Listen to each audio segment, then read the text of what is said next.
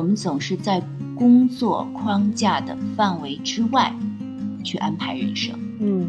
我能想到只有两件事是例外，这两件事就是生病和葬礼。我就觉得，其实幸福感是一个非常主观的东西，它不受外界这些你的经济条件，然后你的生活环境，还有你的地位这些影响。其实好像大家会寻求更多，呃，更复杂、更高大上的一些方法，希望自己获得幸福。其实那个，我觉得可能很多时候我们就是寻找的东西就是在原点，嗯，而大家 并不知道。那校内的话也会进入一个误区，然后你的学派是什么？你的导师是什么？你的这个修行的啊强度是什么？然后你的这个进度是什么？但是只有接纳自己，你才可能真正的去接纳别人。花蕾不需要变成花朵才完成自己，因为它已经完成了。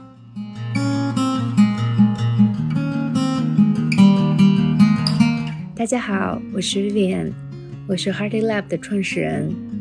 Hearty Lab 是一个崇尚自然、倡导并践行正念生活方式的创新品牌。Heartily Talk 是我们旗下的一档泛冥想类的谈话节目。每一期节目呢，我们都会邀请一些热爱并践行着正念生活方式的伙伴，来与我们一起探讨并分享正念的生活理念。我们期望能够和你一起觉察自我。感知世界，热爱生活。欢迎大家造访今天的 Hearty Lab。今天呢，我们请到了我，还有 Hearty Lab 的这个好朋友 Pearl。然后大家也许听过 Pearl 的一些线上的内容，他有他的一档不焦虑实验室，然后作为一个也是很创新的一个内容嗯社区啊。那请 Pearl 来给我们介绍一下你吧。谢谢 Vivian，今天非常开心可以做个 Heart Lab 啊，我是不焦虑实验室的主理人，也是一娃一狗的妈妈啊。我的一娃是九个月的人类宝宝焦糖，还有他的哥哥一个三岁半的比格犬焦圈。嗯，欢迎欢迎 Pearl。你最近啊，我看我们上一次见面是在成都，然后是在十一期间，然后你正好去了这个铁牛村的这个西西来，呃西来的铁牛村，然后嗯，你参加了那里当时的这样一个十一的铁牛村的低碳生活节，嗯，但是最近我知道其实你的生活状态发生了很多的一些变化，然后你可以跟大家讲讲这段故事吗？包括为什么会来到西来？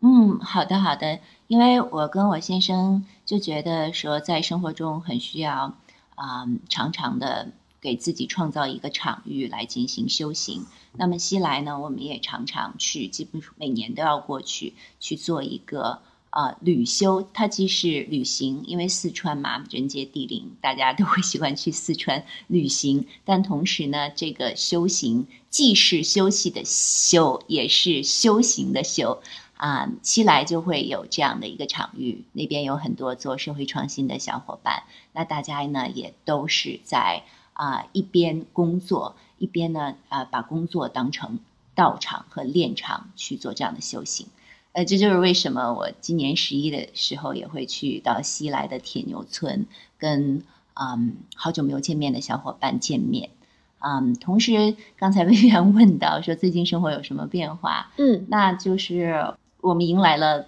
宝宝，这个宝宝虽然已经不是啊出生儿啊新生儿，我已经已经是一个九个月大宝宝的妈妈，但因为他的每一天都是不一样的，那所以作为一个新手妈妈，我的每一天其实也都不太一样，嗯，所以还是在啊成为一个新手妈妈的实验中，有很多兴奋，也会有疲惫，但最多的还是嗯不停的从生活中。获得感悟和感恩，嗯嗯，好棒的新篇章。嗯，我记得在西来的那个第一天，就是十一国庆节的当天，啊，因为我们也跟麦昆塔的这个团队然后相识，然后我们也其实在这个十一之前一起啊跟他们提供了这样一个我们叫好朋友驿站，然后其实也是一个啊把我们自己核心的看家的本领，就是我们能提供的这种现在的核心的正念和冥想体验，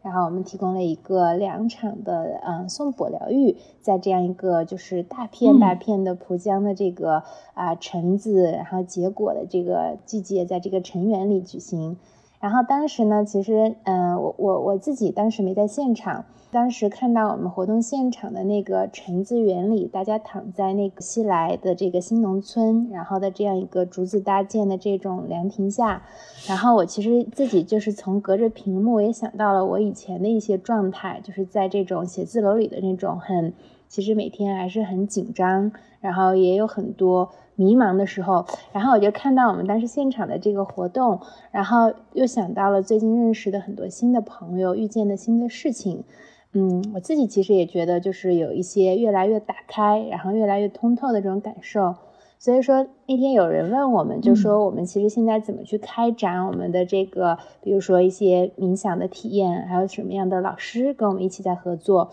我就想到了跟你的相识。其实咱们在其实互联网的这个背景下，当时还没有认识，但反而其实也是因为我们有过这样相似的经历，你也走到了一个这种人生自己的这个啊，不管是修行还是你自己，然后作为新晋妈妈一个全新的身份，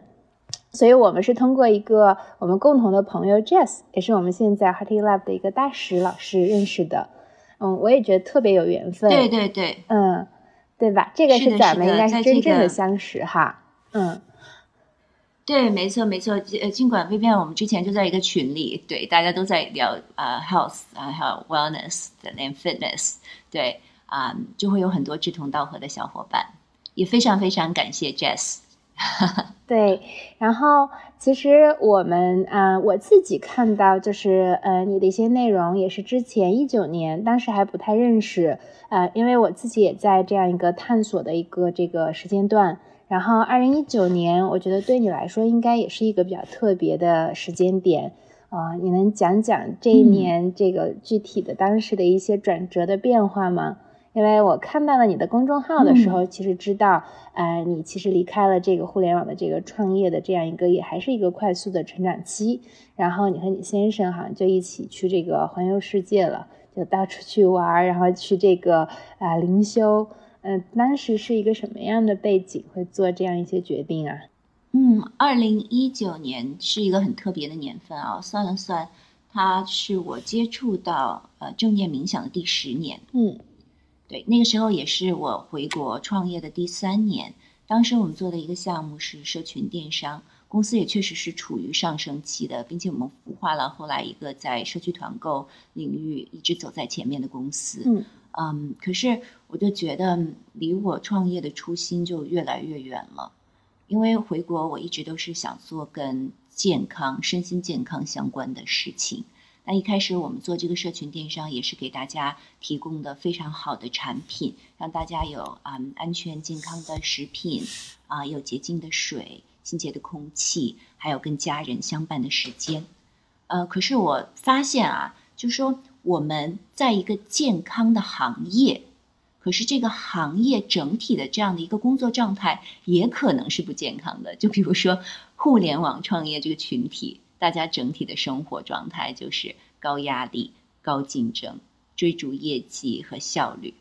那其实，嗯，跟我们一直所呼吁的这样的一个一个身心健康的状态就相差的很远了。嗯啊，我自己包括我身边很多小伙伴，他们的身体和精神状态也都不是特别好。所以那个时候我在想，说自己要做一个健康的事业，那如果连我们身边的我们的同事，都没有办法身先士卒的话，那么我就想听一听，听一听内心最真实的声音。这就是我们嗯为什么决定裸辞。嗯，当然我老公其实自己也是一个创业者啊。那当时还是我的男朋友，那现在是我的老公，也是我们两个宝宝的爸爸。他是连续创业者，那个时候的项目是在广州，其实也是健康行业嘛，是一个线上的啊医疗平台。我们我在北京。所以是两地分居。啊，二零一九年啊年底我生日那天，啊，二零一八年对我生日那天呢，啊，我们正好是在北美休假，然后在呃塔后湖那个滑雪场，他就向我求婚，我也答应了，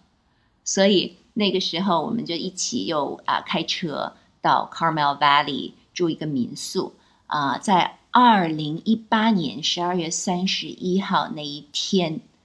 我们决定二零一九年。我们不想再过之前的日子，嗯，所以我们当时就达到这样达成这样一个共识，就说，嗯，我们需要停一下，具体做什么还不知道，但是我们知道说，如果不停下来，我们就会被这种工作的惯性所裹挟。嗯，所以当时你们两个人其实，嗯，是因为两个人会给了对方更多的一些。安心感嘛，因为本身如果工作中带来了一些其实不够可持续的这种健康状态啊，停下来，首先我觉得应该是一个自然的反应。但是我相信很多人去愿意做这个决定的勇气和其实动力是呃有的，但是是不足的。但是你们是怎么其实两个人其实非常确定要做这样一个停下来的动作呀？嗯，其实。当时我老公 Joey 他说过一句话，我觉得特别有道理。他说：“你看，我们总是在工作框架的范围之外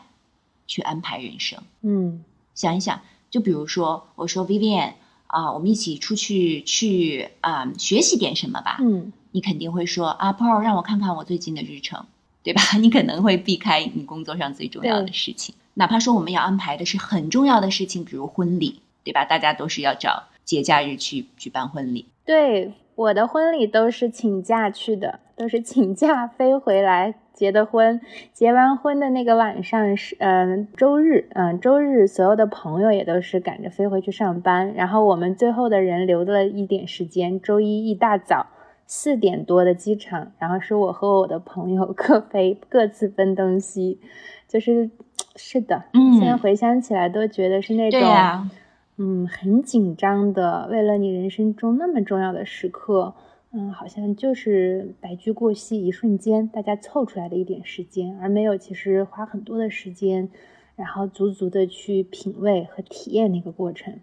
对呀，就是很多重要的事情都是这样的，就比如说我们很需要的休假，我们很需要的，比如说。啊，我们的工作方面需要提升，需要去培训，或者说我们的心灵层面需要去充电。那这样培训，我们也是在工作框架范围之外安排的。但是你想想，我能想到只有两件事是例外，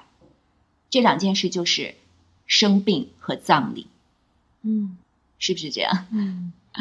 所以后来你们去开始了这个行程，嗯，有什么规划吗？去了哪些让人印象深刻的地方？看到了当地的一些给你们带来新的啊生命力、灵感的这种生活方式，可以跟我们分享吗？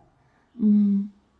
其实几乎每一天我们都发现了新的东西，对，就是就是每天都不一样。我们去到了，除了大洋洲没有去到，其他基本上都去到了。嗯。嗯，也有各种各样不同方式的旅行。有的时候呢，就是去住民宿；也有说那种啊，我们就想躺平，住在一个度假型的酒店。还有的时候呢，就是基本上，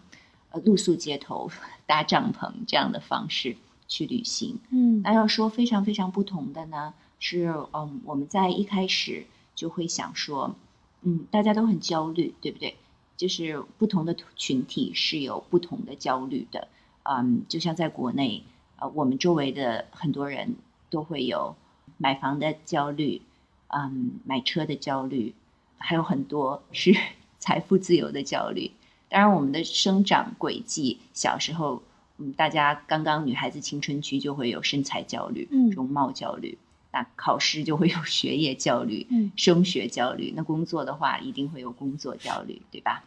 还有 peer pressure，来自同班的。这个压力和焦虑感，呃，所以我们在想说，有没有说一个国家或者是一种文化下孕育出来的这个群体，就像我们说集体无意识，而他们呢却是群体有意识的，可以摆脱焦虑，或者说在那样一种生活状态下，可以让他们迸发出生命力，创造非常棒的东西作品，体现他们自己的生命价值，同时是在身心愉悦的状态下完成的。嗯，我们就带着这样的一个课题去到每一个城市，去问当地的人，嗯说你们是不是有 national anxiety？如果有的话，就是国民焦虑。说如果有的话，它是什么？如果没有的话，你们是怎么做到的？嗯，所以这个就是你当时在过程中，然后就开启了这个不焦虑实验室的这样一个公众号，然后你一直有在记录啊，边旅行也在边分享。然后其实这里面有好些我觉得很印象深刻的故事，或者说这个真正的生活实验，你能跟我们举一两个例子吗？嗯，比如说它会有给你那种。啊、e y e s opening，然后和 mind blowing 的时刻，让你自己本身其实是由内而外特别震撼，说啊，原来有这种活法，而且这种活法让你就是震撼到毛孔都会打开，汗毛都会立起来的那种感受。嗯嗯，会有的。就是我其实是在旅行快要结束的时候才开始了这个公号，因为在进行过程中，我还是很想说，在处于当下的那个感受，我会有记录。但是如果是在呃发公号的话，它就会涉及到我的这个照片够不够美啊，然后这个排版够不够好看啊，所以我其实不太想就是跳戏，嗯。所以就会一直到旅途的尾声才开始做这个工号。嗯。嗯，当然会有这样刻骨铭心的时刻啊，就比如说有一次，我们就在非洲的乞力马扎罗山，我们会有一个向导，那个向导呢是我们的厨师，就厨师叫 Ezra，啊，我会问他说，呃，你觉得你的幸福指数如果从一到十打分的话，那你自己会给自己打多少分？然后他就告诉我说，哎呀，一百二十分。我说，Come on，一百二十分，这是一个怎样分数？这是不是意思是啊，你的幸福感非常高？他说是的。可是后来我才发现啊，说 Ezra 他，嗯，他的收入非常非常的低，嗯并且他每个月都会为他的能不能交起房租这件事儿来担心。然后他有三个非常漂亮的女儿，然后还有啊、太太，太太是全职的家庭主妇来照顾她的三个女儿。我说你不觉得他们嗯是很大的负担吗？他说完全不会有。对，但是除了这个呃付房租这件事可以给他带来压力，但是他觉得他的生活还是圆满的。与此同时呢，我还认识到 Ezra 他的老板，他的老板呢是当地的一个富商，经营非常成功的旅行公司，他们有各种各样的业务。呃，他也会请我们去他的呃亲戚开的餐厅，烧烤餐厅，然后一同就餐的呢是当地的政要。他就跟我炫富啊，说：“哎呀，你知道吗？我们家特别特别大，都是庄园，我要去啊、呃雇佣五个马赛人。” Masamara 草原那个马赛人呢，去当我的保镖，而他们全部都是配枪的。同时呢，我还有呃三个太太，我说都是呃法律允许的太太嘛，然后他就说法律是什么东西？就这样，还是让我跟他 对三个太太视频，然后去证明说哦，这都是真的。嗯，当时我就说啊，那你的生活是很幸福吗？人生赢家。但是其实并不是，我们吃了一顿饭，他一直都在叹息，说：“哎呀，这个生活成本很高啊，然后你要多给我介绍一些你们中国的呃客户啊，因为我要养家啊、我不仅要养家，这三个太太经常打架，然后就会有很多的这个 痛苦。所以这个故事其实我就觉得，其实幸福感是一个非常主观的东西，嗯它。不受外界这些你的经济条件，然后你的生活环境，还有你的地位这些影响。那整个整体的这个旅行也是这样的嘛？我们去到了欧洲非常富裕的国家，这个社会福利也非常好，甚至说啊、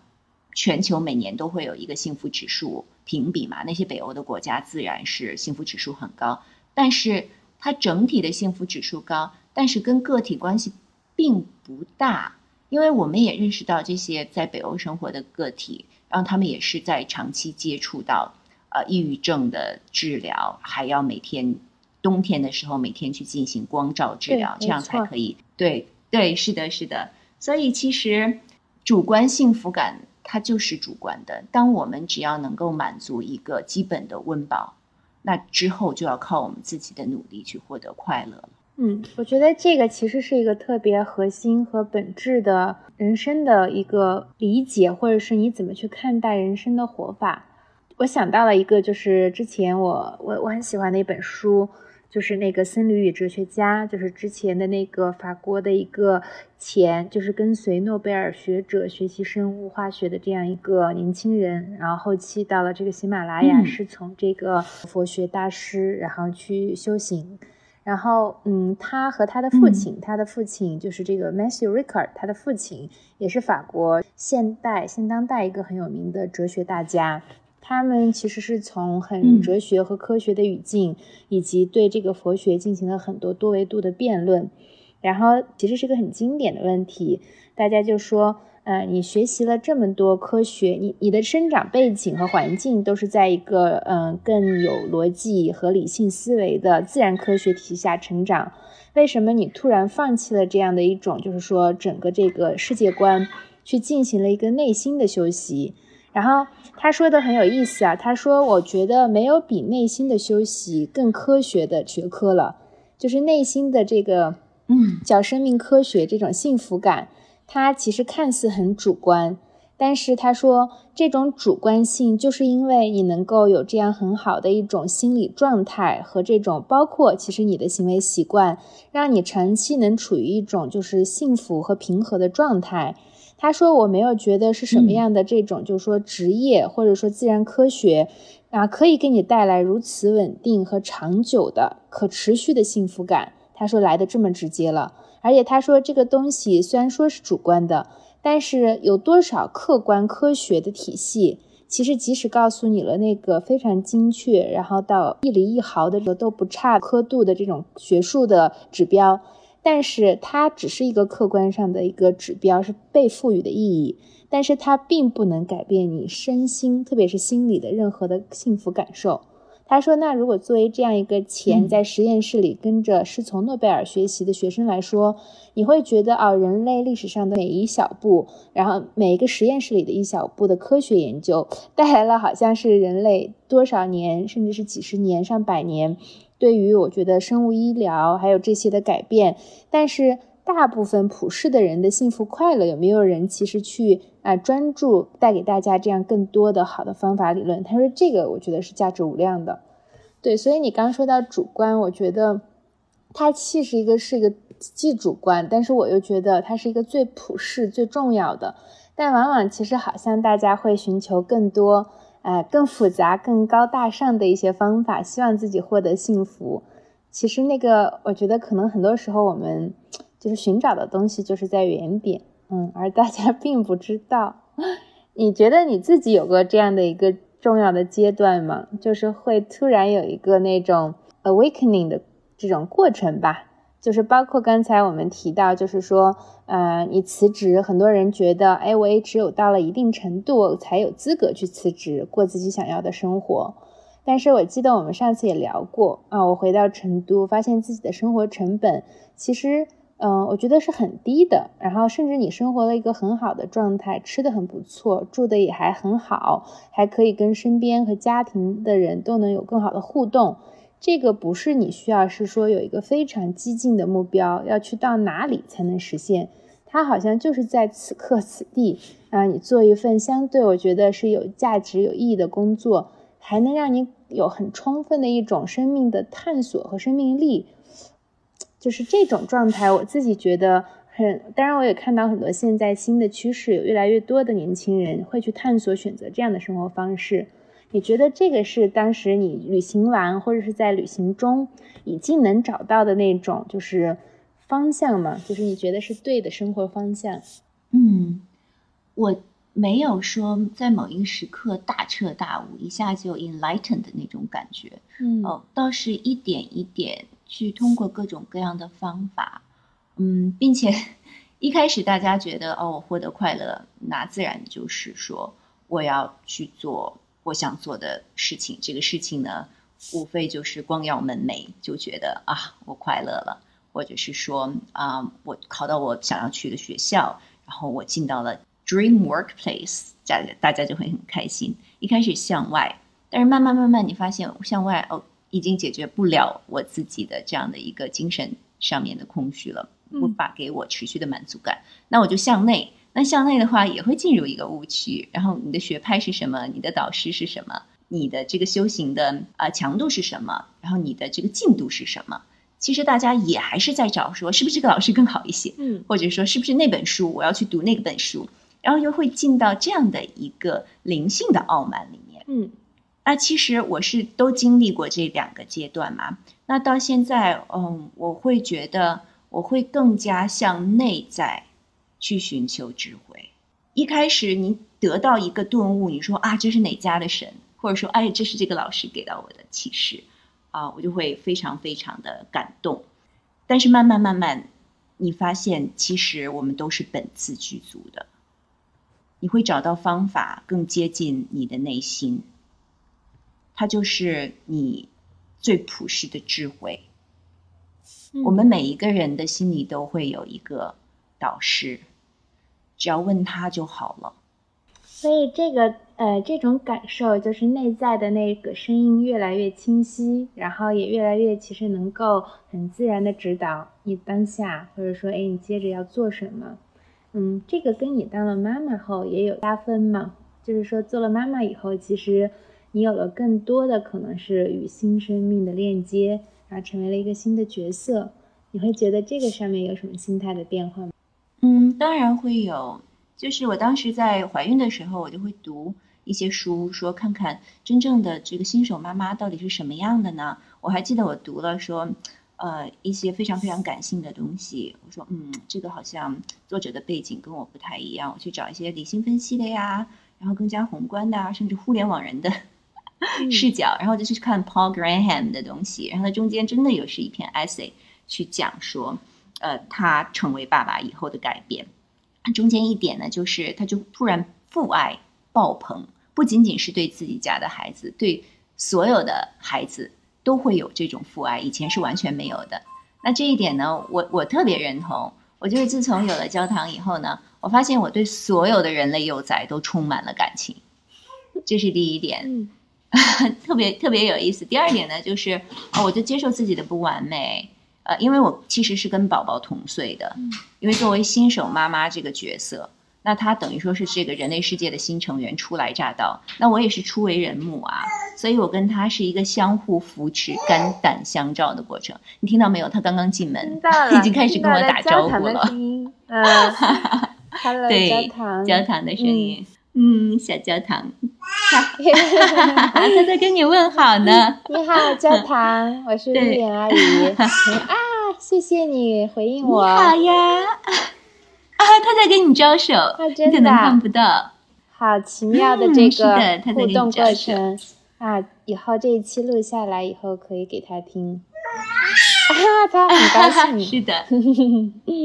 对。对，还还有一个观念就是，就焦糖唤醒了我很多关于自己童年的探索。嗯，就当然，当然，我现在还想不到我我九个月大的时候，因为记忆大概是从四五岁的时候才可以慢慢慢慢的沉淀下来。嗯，但是我会很好奇，我说，哎，我九个月的时候是什么样？然后我就会跟我的爸爸妈妈去更充分的沟通，当然也加强了我跟我的长辈的联系，也会更加体恤他们作为父母的苦心。嗯，那。呃，归根结底啊，都是一个自我的探索和成长。嗯，真的，宝宝是一份礼物，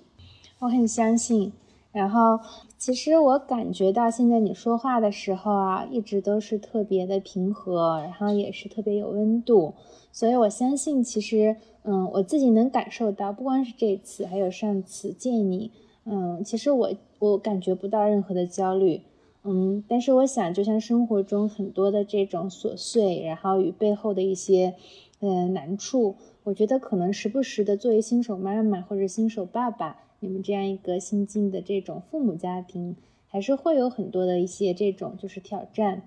嗯，你会有什么一些这个就是在部分的一些让你抓狂的时刻吗？其实你是有带着我觉得觉知，在重新再过一种生活状态。那这种其实过程中的一些有没有一些好的方法是可以分享给这些啊，不管是全职的妈妈还是兼顾家庭事业的妈妈们？嗯，当然，当然，呃，其实薇薇你说的很对，就是我们这个角色的转换，尤其是新手妈妈，呃，从怀孕开始，我们的荷尔蒙真的是爆棚，然后到宝宝生下来以后，然后又会有一个断崖式的这样的一个呃跌落，这些外界的因素都会影响到新手妈妈的情绪。那我们其实要接受自己在这个时间段这样一个不稳定。的呃情绪，要允许自己不完美，允许自己搞砸，因为我们没有办法做到十全十美。毕竟大家都是第一次当妈妈，嗯，就是如果不是第一次当妈妈，那其实也会有很多崭新的情况去面对。当然，允许自己搞砸呢，也需要允许别人不完美和搞砸。就像我们的帮手、我们的父母啊、我们的老公、我们的阿姨，对吧？就是就是接纳。但是只有接纳自己，你才可能真正的去接纳别人。嗯嗯，还有一点特别重要，就是这个世界上充斥着各种各样的声音和 advice，就别人都会给你建议，你可能会去专家那里寻求建议，然后你的家人会给你建议，然后你的闺蜜伙伴，还有你妈妈群的一个可能不熟悉的这样陌生人都会给你建议。他这个建议里面呢，会包含你感知到的对你的评判。嗯，在这个时候，你要非常非常清醒，听到这个声音，然后觉察它到底是不是实相。嗯，就不要被外界的声音所裹挟。就比如说我自己在哺乳的时候，我周围的声音就是一边倒，说所有的妈妈都会喂饱自己的孩子，所有的妈妈你都可以有很好的母乳，要么就是。你自己方法不对，或者是你的主观能动性不强，你没有这个主观意愿。那如果我真的就是没有乳汁的话，那我是不是一个好妈妈？嗯，如果我选择不用母乳喂养的方式，我是不是一个好妈妈？其实我们就会面临这样的各种各样的评判。所以我就提醒所有的新手妈妈，在这个时候冷静的问自己：你想给孩子的是什么？嗯，不要被外界的评判裹挟。嗯，所以其实要认识到，我觉得每个人的差异化，嗯，就是这个里面个体的独特性其实是有的，一定会有的。然后能了解自己当下的那个，比如说特质，甚至是优势，或者说有可能是缺陷，但是就全然接纳他们，然后也用自己可能特有的一些方法来处理。啊，还是少做。嗯，就是我觉得这个可能跟。万事也比较相通啊，就是说你可以去就是听，或者说当然也是说被迫的，你听到了很多声音也没关系，但是听的这个过程其实不评判，然后也许你可以采纳，但是也不会为自己所乱啊，就觉得这个是我一定要遵循的啊，但是更专注于可能自己有的加自己能做的，我觉得可能这种方法论就是比较比较通用。它也没有一定，或者是啊，一定不怎么样，嗯，但是可能就是更专注去理解自己是谁，自己有什么样的，我觉得特质是蛮重要的。对，就是时刻要有觉察。嗯 p r 你刚才说到，就是你有十多年的这样一个其实正念的体验，或者说啊经历了，嗯，你最早是怎么样的契机，其实接触到它啊，甚至是那个时候你知道它是怎么回事儿吗？嗯嗯，是的，就是我最早就是二零零八年到二零零九年那个时候，我第一次经历了意义危机。嗯啊，那时候还是在美国读法学院。嗯，之后呢，就是也如愿以偿成为了一个公司法律师，同时我也在一家公益机构做志愿者嘛。嗯嗯，为什么经历了这样一次意义危机呢？就是在读书的时候，我身边就有很多做公益的。小伙伴，嗯，他们可能会去做一个 public defender，就是为为没有钱请律师的这样的啊，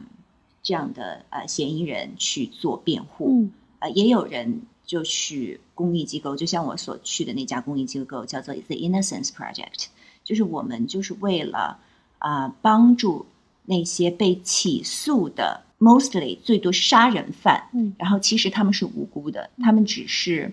嗯，比如说在错误的时间出现在错误的地点，又同时是一个一个有色的种族，嗯，所以他们就是被诬陷成为杀人凶手，然后要去服刑去坐牢。嗯那我们其实呃通过 DNA 技术来证明，其实他们不是真正的凶手。嗯那那个时候，这份工作给了我很大很大的价值感，但是我又没有办法胜任。第一个是主观原因，是我觉得这份薪资对我来说太低了，嗯我当时就觉得我没有办法去全职做这样一件事情。第二呢，就是这个负面的情绪，我我就很难承受。嗯我其实现在想一想，真的还是会有生理反应。嗯就是你每天都是在那样的一种愤怒和悲哀中。我不仅仅是同理了，我同时认同了，然后就是就入戏很深。嗯嗯我其实也会有一些自我怀疑，嗯我说我为什么就一定要帮助富有的人变得更富，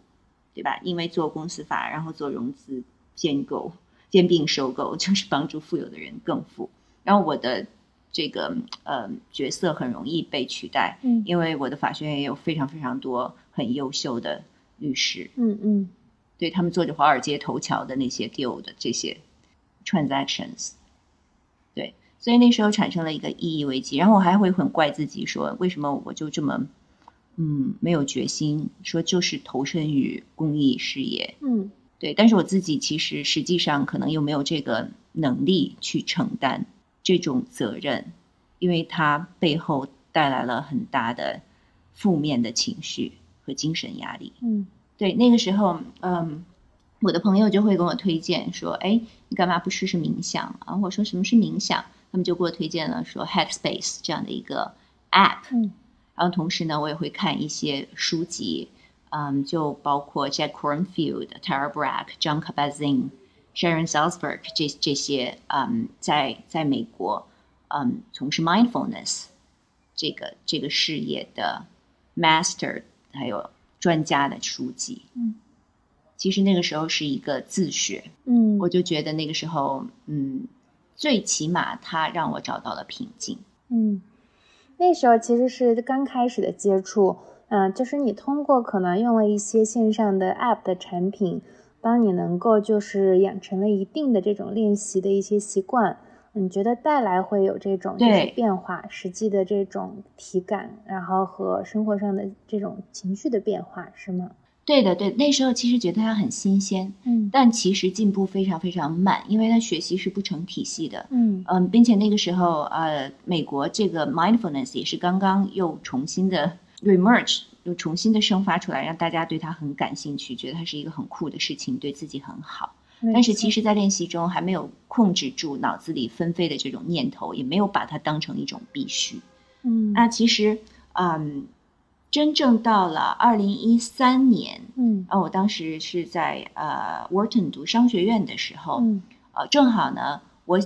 很想精进这门学科，同时嗯。我也是在呃 UPenn 的认知行为实验室去做一些学习，然后他们就说，呃，其实你可以试试宾大医学院有一个课程，然后正好呢，它是一个三个学分的课程，你可以去选修别的学院的课，嗯那我说那好，那我就试一试。其实它就是呃以 John Kabat-Zinn 的这个叫《多舛的生命》翻译成中文，嗯 Full Catastrophe Living》嗯这本书作为教程大纲的呃一个课程。那它不仅仅是八个星期的 mindfulness-based stress reduction 的课程，同时呢，它还有啊、呃一些跟师资，就是教师培训相关的引导啊，然后背后的原理啊，以及 retreat 这样几个周末的啊、retreat。然后那个时候对于我来说，就完全是一个非常非常精进的练习了，因为它要求你在一个学期每天至少冥想三十分钟，然后它有的时候要求你每天冥想两个小时，嗯并且需要你去打卡。这个打卡呢，是你把你的电脑打开，然后老师就可以看到你，嗯所以你是没有办法 cheat 的。那个时候对我来说是一个极大的考验，因为商学院非常非常的忙，你不仅要去学习很多新的东西，同时呢，你还是要有社会实践要做，然后你还要 social 去做，它不仅仅是对我大脑，对我身体都是极大的考验。我通常就是一开始我会说，Pearl，你你为什么对自己做这件事情？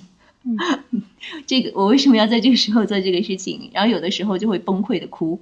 但是慢慢慢慢这几个月下来，我发现进步非常快。尤其是到最后，嗯，我们去做 retreat 的时候，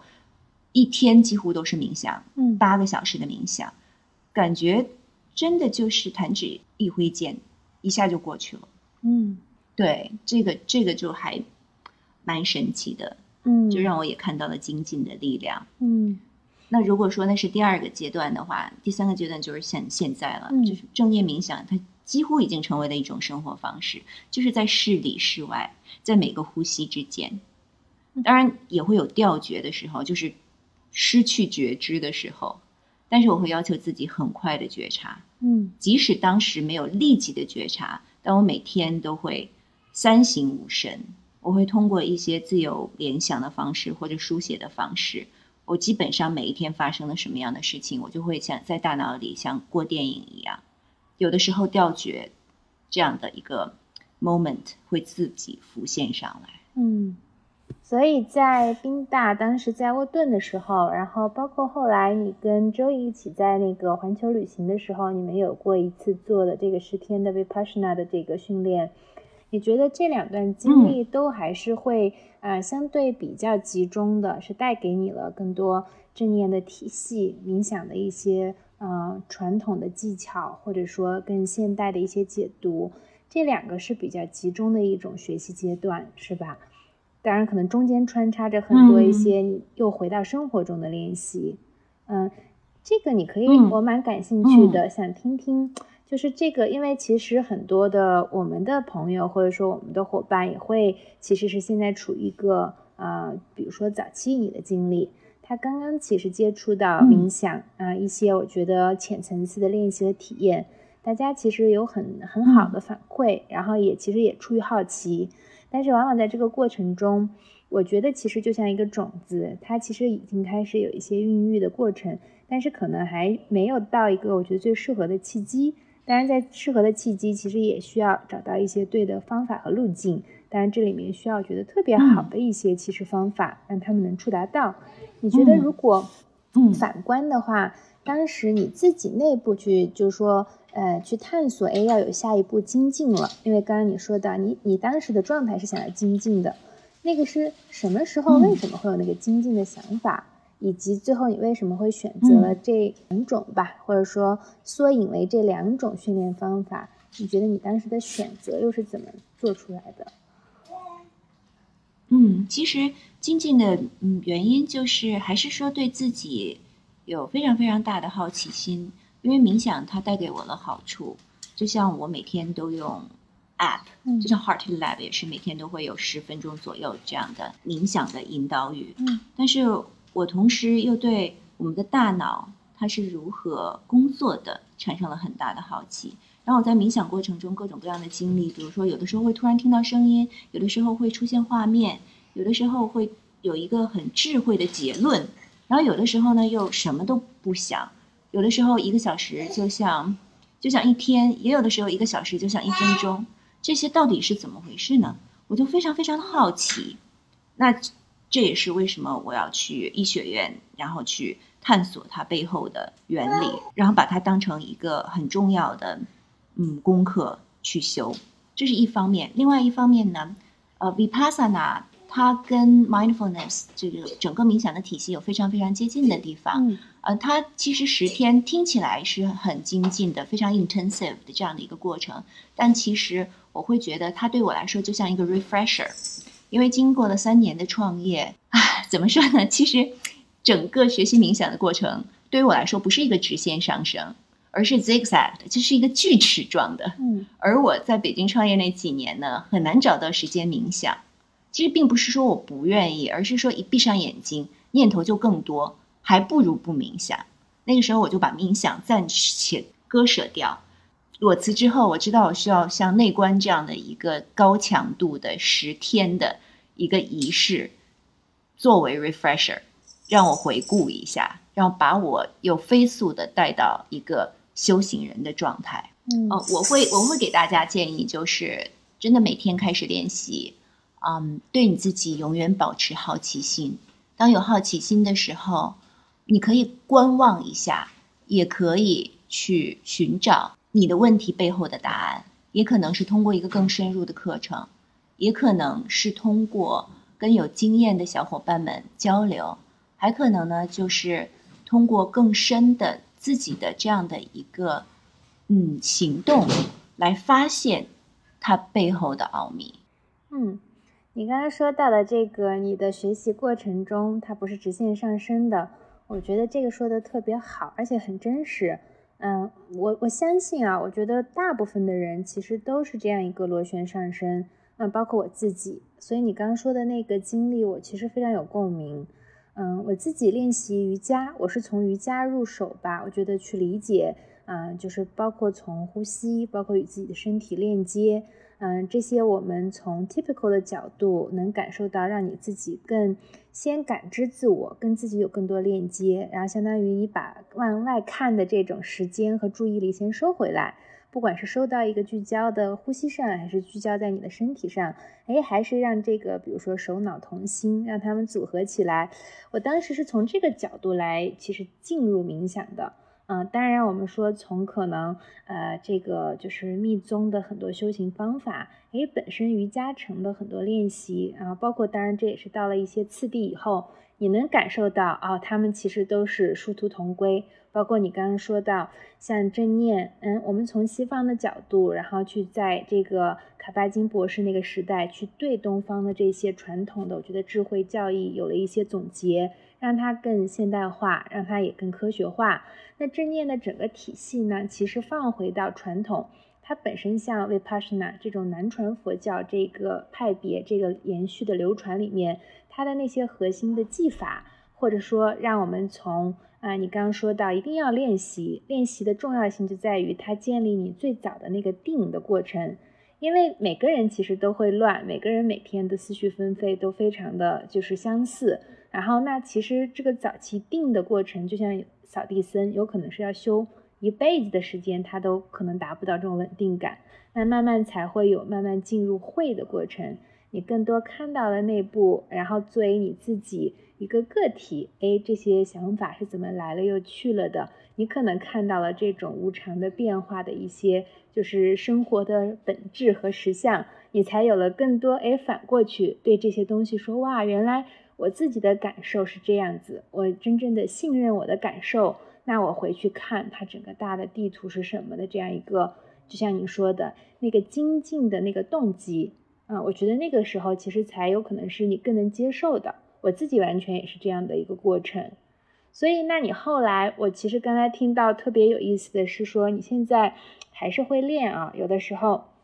包括像你也可能会用啊、我们的小程序，我们的 Hearty Lab 的一些冥想引导音，但我相信很多时候，也许你也不需要，你可能在不光是说坐下来的这样一个专门的独立的冥想时间，也许你带孩子的过程中啊，你这个啊母乳的过程中。它本身那每一每一刻就变成了那个正念的练习的素材的当下了。你觉得这个这个状态是现在是怎么样过渡的？嗯，当然我相信我们都还是这个路上的，可能是新手，还是会有很多个时刻是游离于这种正念的专注当下的状态。但我也相信，因为我跟你的很多次沟通，然后包括我现在跟你聊天，我都觉得，呃，可能我们对当下的这种投入状态。呃的怎么说呢？这种专注度是越来越多，或者说你越来越容易能进入到当下全然投入的状态。嗯，你能说说这个过程你的一些体验吗？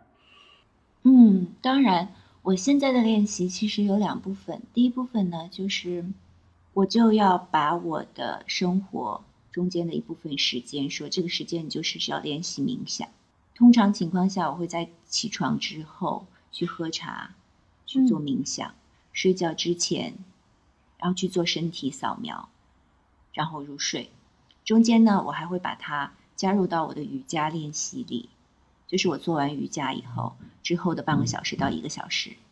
是冥想的时间。那我会把它叫做 dedicated hours。之后呢，第二部分的冥想，它就是生活的点滴，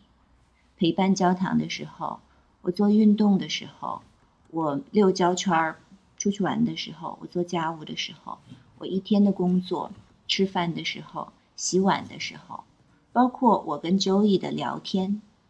我跟刘 Joey 聊天呢，我们有一个不成文的约定，我们会互相提醒你的每句话是不是掉绝了。有的时候他也会说。你看看，你为什么那句话是具有评判的？然后我就说，哦哦哦，我错了。嗯嗯，对，就是你需要一个一面镜子来跟你一起完成生活中的修行。讲的真好，我觉得特别清晰。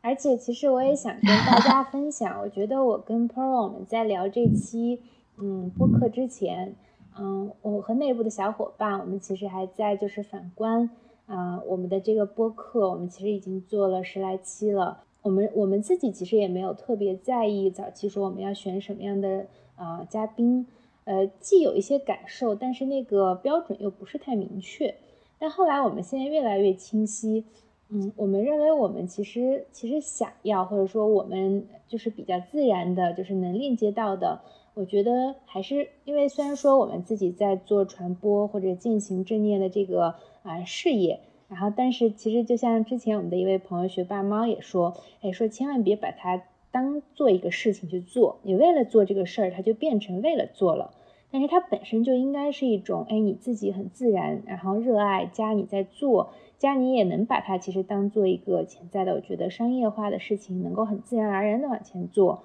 那这个过程中呢，我们就在想，我们找到的这些人，其实也有点像自然而然。他是因为在过这样的生活而开始了他的冥想或者正念的探索之旅，而不是其实他是可能这个何方神仙，然后冥想的这个理论或者说背景特别的优异，然后但是呢，生活中其实可能带来了少一些的这种就是啊启发，所以说我们其实后来就是包括 Pro 今天跟你聊啊。有些细节以前我也不太清楚，我觉得今天你又跟大家其实做了好多分享。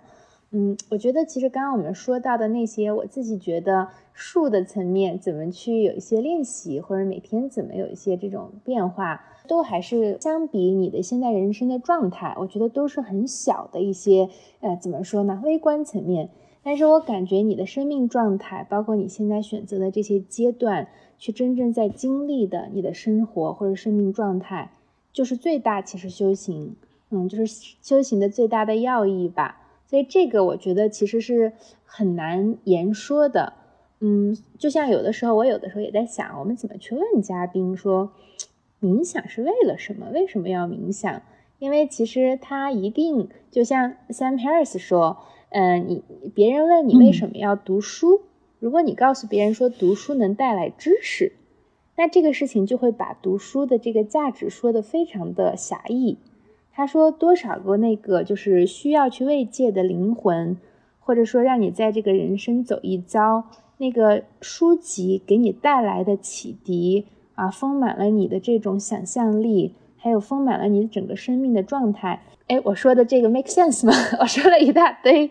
就是特别。对对，特别 make sense。对你刚才就是嗯，让我想到了别人说你为什么这么喜欢冥想或者带着正念生活？嗯，那我就说你为什么那么喜欢吃 spaghetti？你明白吗？就像它对我来说就像吃饭一样。嗯，我知道我既喜欢食物，我又需要吃饭。嗯，没错，我觉得你是你完全理解了我想问的问题。我更想说引出这样一个启发吧，或者是一个开放性的结尾。嗯，很多时候我觉得我们会去说，我们希望大家如果在你的生活中有遇到了这样一些，包括你说的高压，或者说嗯跟自己的这种心灵有过一些这种分隔的这种状态啊，或者说各种各样的，我觉得可能就是身心失衡的时候。哎，你会去通过说，我怎么样修复自己，让自己更好的跟自己链接，跟他人链接，包括带着更坚强加多元的视角去融入这个世界，甚至就是把我们自己这一遭活完。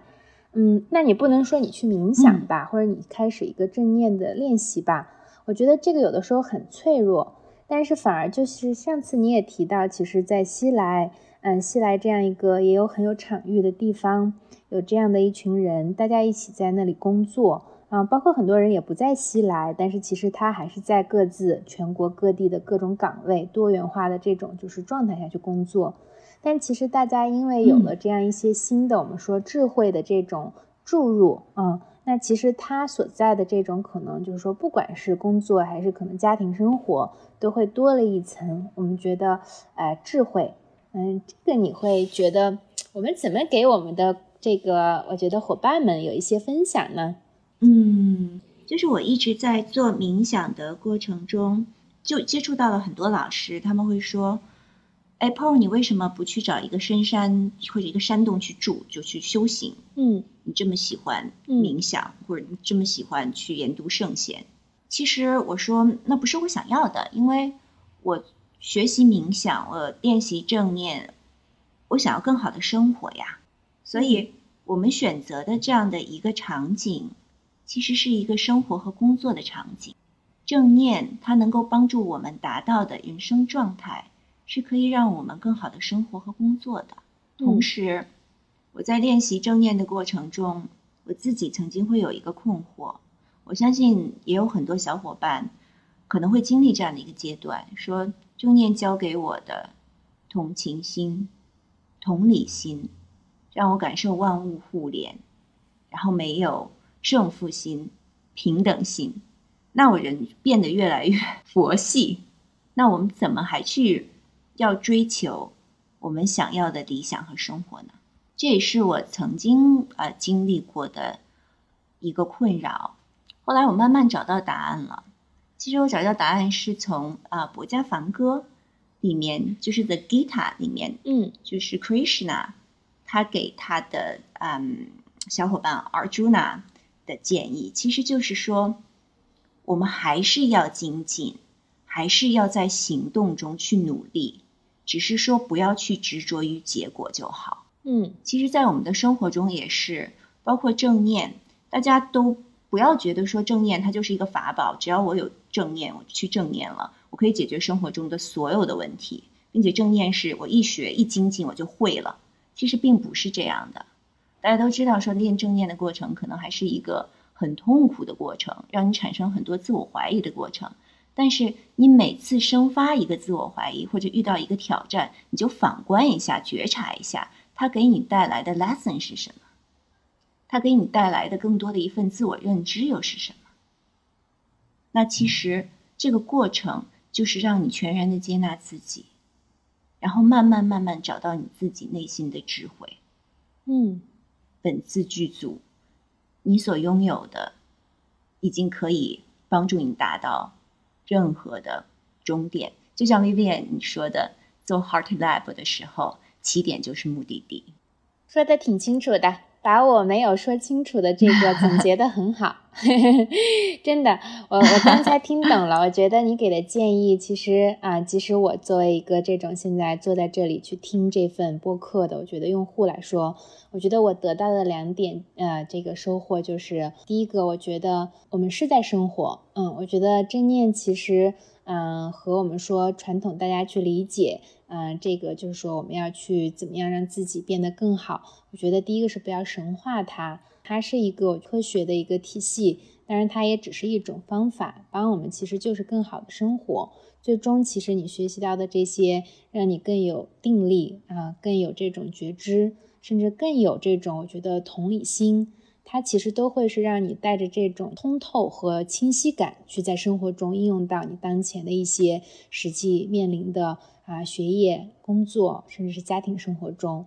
那第二个呢，其实我听到你说的很好的就是精进。嗯，我觉得精进其实还是一个比较有要求的词了啊，但是更多的就是可能还是说，嗯，大家如果是希望这个。正念的生活状态其实能够更好的为我们来所用。其实它不是一个一朝一夕能得来的一个，就是一招鲜的东西啊。它其实确实啊，就像我们自己在各种我们说流派里面的学习一样，就是说，当其实大部分的人有了一些，我觉得对生活的一些感悟，或者说有一些智慧的理解，其实那一刻只是一刻。但是生活中确实是有每一每一刻。所以说，当我们不是说，呃，怎么能够让就是更多的这种时刻不要陷入无名，就是不知不觉就过了，让它每一刻其实有更多的清晰感和颗粒感，然后甚至这种颗粒感的习惯，然后能够延续成为你的一种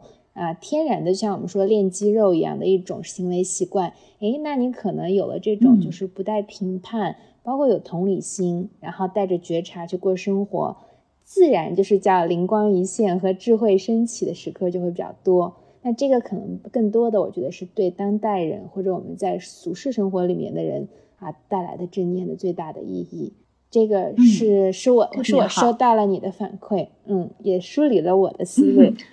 嗯，所以往往我们最后一般会有一个说啊，我们要给刚开始接触冥想的朋友一些心得。